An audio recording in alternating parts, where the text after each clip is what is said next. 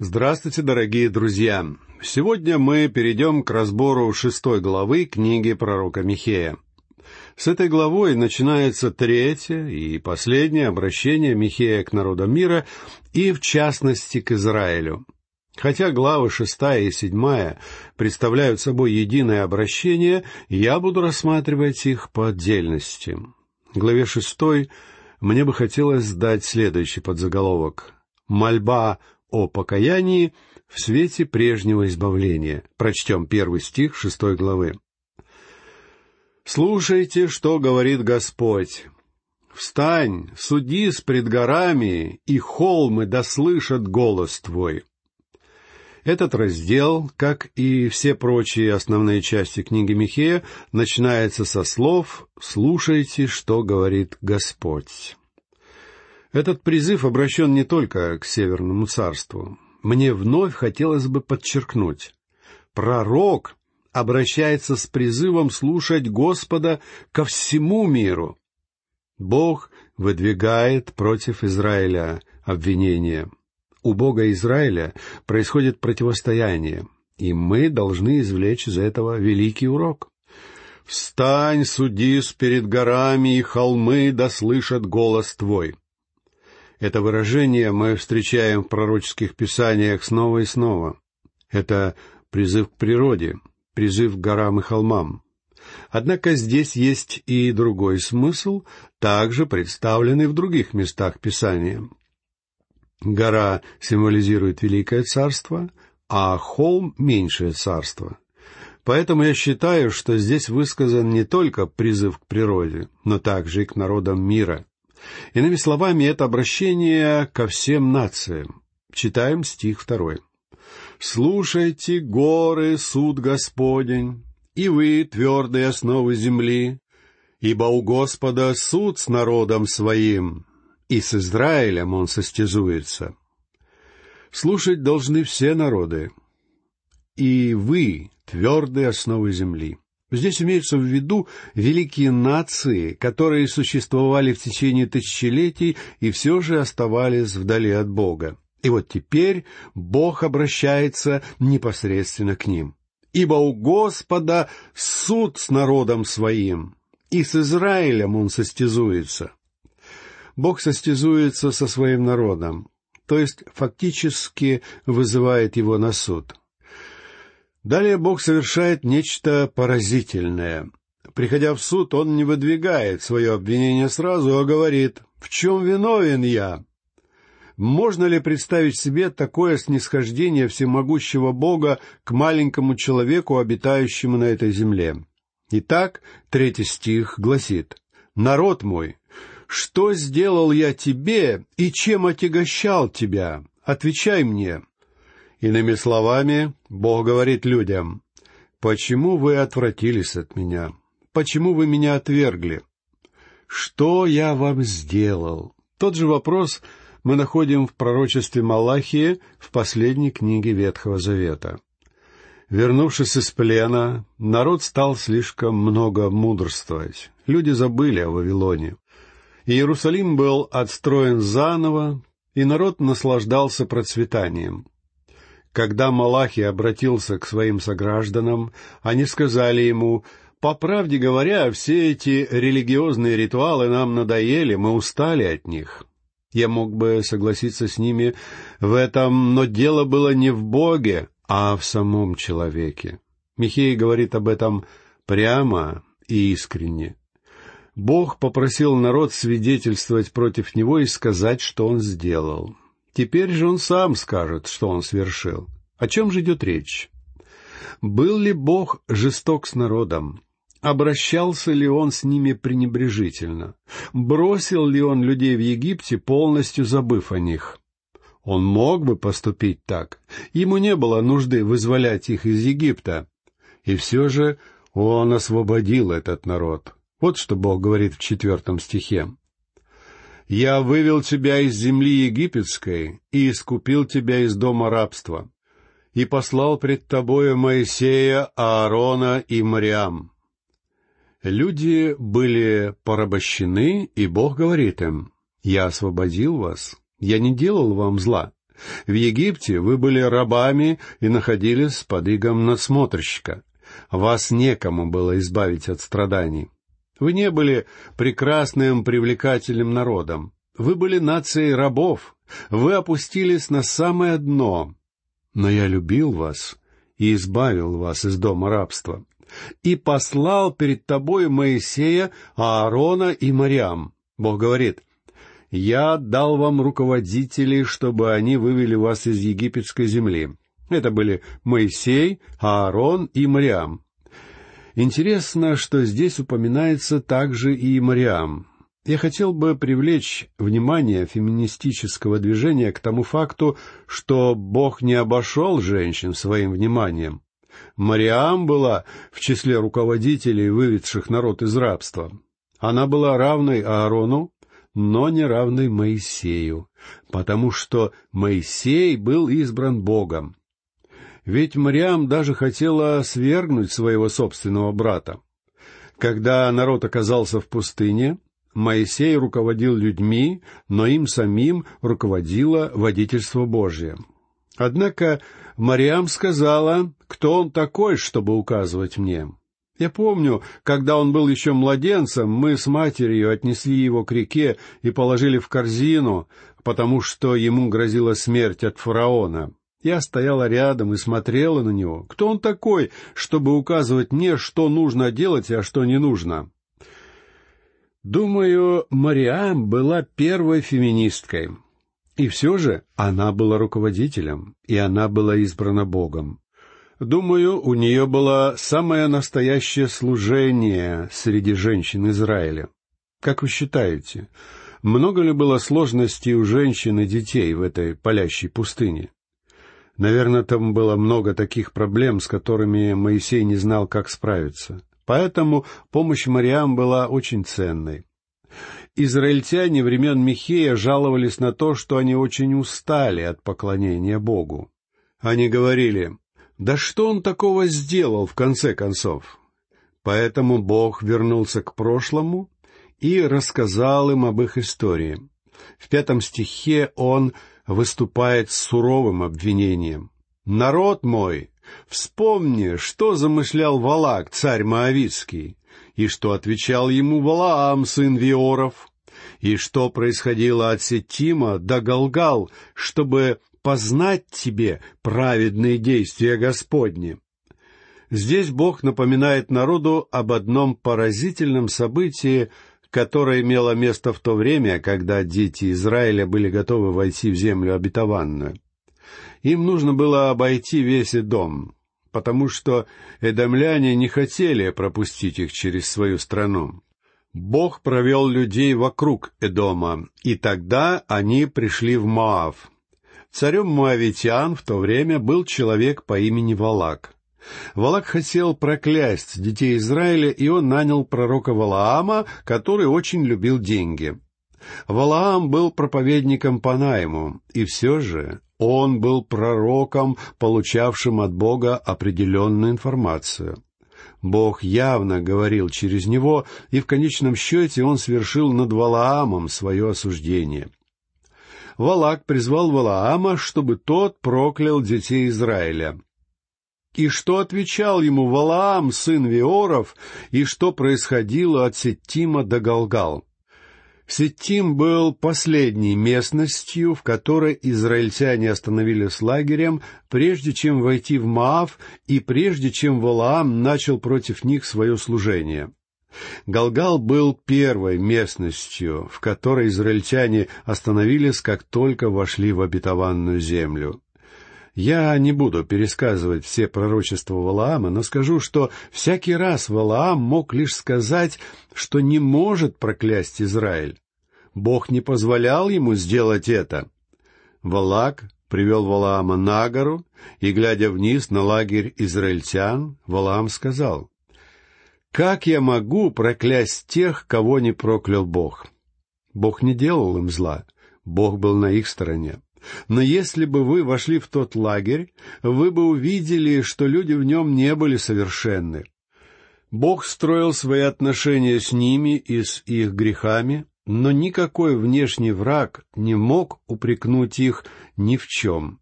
Дети Израиля не знали, что враг пытается их проклясть и что Бог совершенствует их и оберегает. Даже старый Валаам мог сказать только одно «Как я прокляну тех, кого не проклял Бог?» Я не в силах сделать это. В книге чисел в главах с 22 по 24 мы читаем о том, что Бог не допустил проклятия израильтян. В первом послании Иоанна, главе 2 стихе 1, мы читаем о том, что и сегодня у чад Божиих перед Отцом есть защитник, праведник Иисус Христос. Бог устанавливает личные взаимоотношения со своими детьми. Я знаю, что он строил свои взаимоотношения со мной и что он был суров. Я знаю, что мое заболевание — это суд Божий, совершенный надо мной. Я принимаю его в этом качестве, и я благодарю Бога за то, что Он слышит мои молитвы об исцелении. Но я также испытываю огромную благодарность за то, что на небесах у меня есть праведный защитник, Иисус Христос, который защищает меня. Он на моей стороне.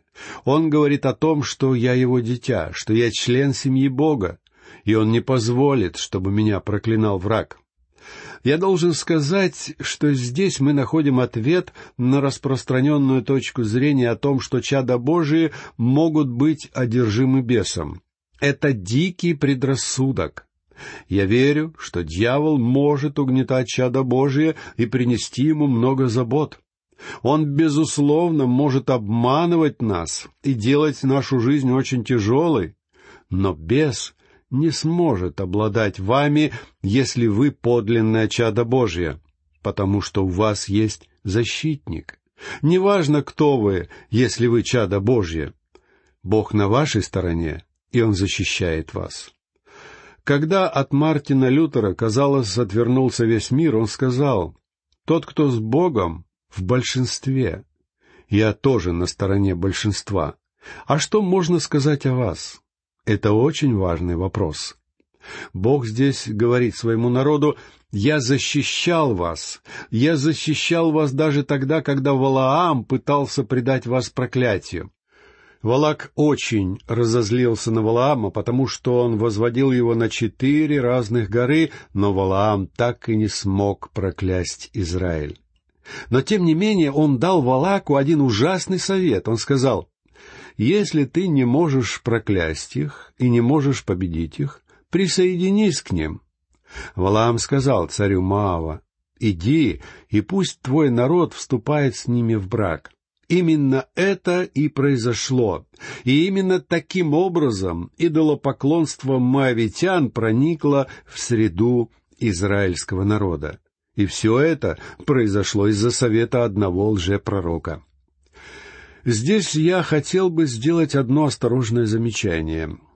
Сегодня мы видим, как множество лжепророков дает советы, касающиеся супружества. Я часто слышу об этом. Друзья мои, эти советы очень мало связаны с тем, что говорится в Писании. Иногда берется тот или иной стих, и на нем выстраивается целая теория. Но я должен сказать вам, что единственное, что необходимо для счастливого брака, это любовь. Если ты можешь взглянуть на нее и сказать «я люблю тебя», а она может посмотреть на тебя в ответ и тоже сказать «я люблю тебя», то, друг мой, Слово Божие даст вам все необходимое для разрешения тех трудностей, которые могут возникнуть между вами. Бог напоминает Израилю, что Он Бог праведный, и что Он, тем не менее, защищал свой народ. Он был на стороне израильтян. И в наши дни прекрасно чувствовать, что Бог на нашей стороне. В каждой главе книги пророка Михея мы находили какой-то прекрасный и необычный отрывок, и теперь мы также подошли к одному из них. Это стихи с шестого по восьмой. Либеральным богословам особенно нравится восьмой стих. Они восклицают «Вот это и есть религия в чистом виде! Это величайшее высказывание во всем Ветхом Завете!»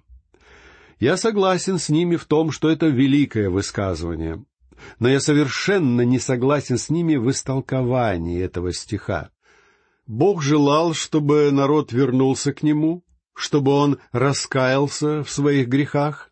Он обратился к людям с повествованием о прежнем освобождении, о том, как он вывел их из Египта и провел их через пустыню. Теперь люди задают Богу четыре вопроса, и это важные вопросы. Ответы на них имеют огромное значение. Этот отрывок Писания очень важен, потому что либеральные богословы использовали его в своих целях больше, чем любой другой текст Библии.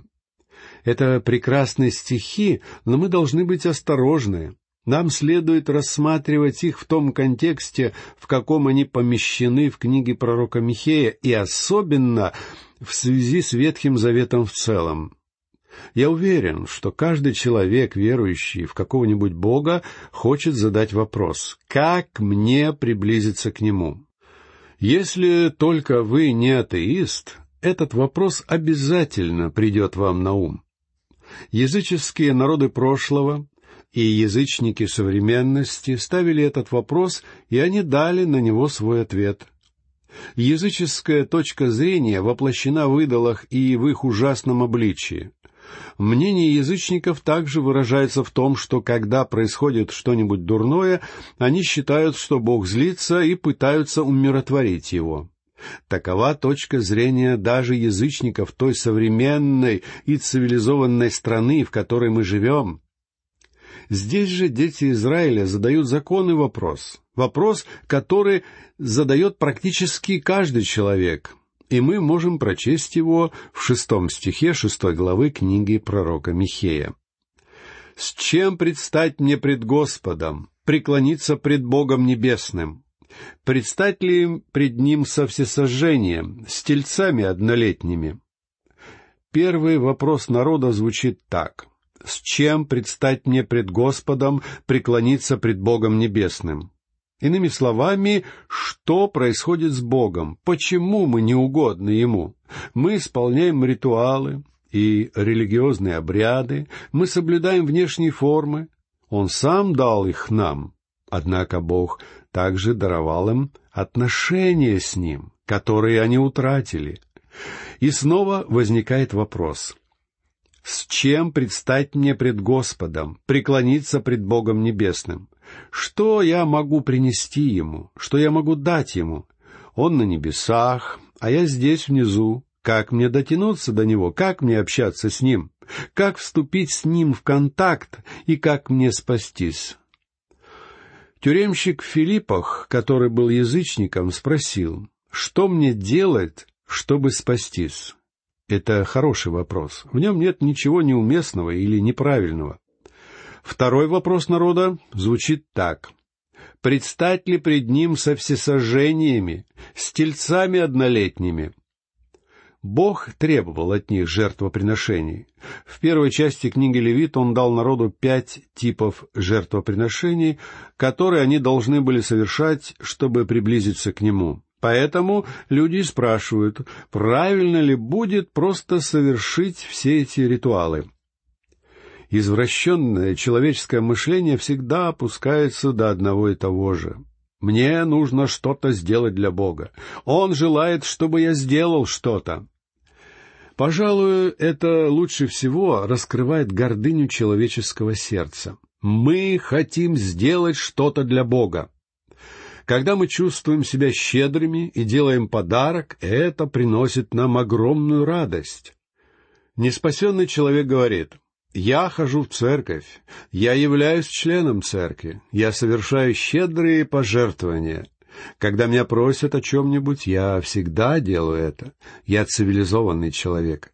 Я не избиваю других людей и не причиняю им ущерба. Меня считают хорошим парнем, и я всем нравлюсь. Так чего же хочет от меня Бог? Что еще мне сделать? Мне кажется, мне следовало бы сделать что-нибудь еще. Видите, мы вернулись к самому началу. Мы спрашиваем, что мне делать, чтобы спастись? В Евангелии от Иоанна, главе 6 стихах 28 и 29, мы читаем о том, как люди пришли к Господу Иисусу и спросили Его, что нам делать, чтобы творить дела Божьи?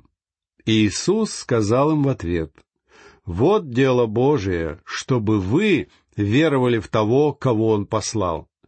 Господь говорит, веруйте в Господа Иисуса Христа и спасетесь. Единственное дело, которое Бог просит нас совершать, — это вера. Вера противоположна делам. Спасительная вера производит дела, но они не имеют отношения к нашему спасению. Таков второй вопрос детей Израиля. И это правильный вопрос. Теперь в стихе седьмом люди задают следующий, третий вопрос. Но можно ли угодить Господу тысячами овнов или неисчетными потоками елея? Разве дам ему первенца моего за преступление мое и плод чрева моего за грех души моей? Но можно ли угодить Господу тысячами овнов или несчетными потоками елея? Это по-настоящему щедро.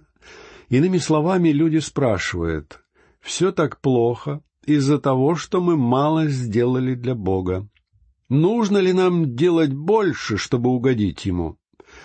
Тот же самый вопрос мы слышим и в наши дни. Много лет назад я часто играл в волейбол с одним состоятельным человеком, который, так же как и я, был членом молодежной христианской организации. Приближалось Рождество, и он сказал мне, «Я хочу, чтобы ты знал, в чем заключается моя религия. Я верю в щедрость». Каждое Рождество я плачу моим сотрудникам премию и часто поощряю их по другим случаям. Я также жертвую церкви чего еще может хотеть от меня Бог? В этом и заключается вопрос. Следует ли нам быть очень щедрыми в том, что мы делаем? В этом ли заключается наша проблема? Ответы на эти и другие важные вопросы мы постараемся найти на нашей следующей лекции. А сейчас я прощаюсь с вами и желаю вам всего самого наилучшего. До новых встреч!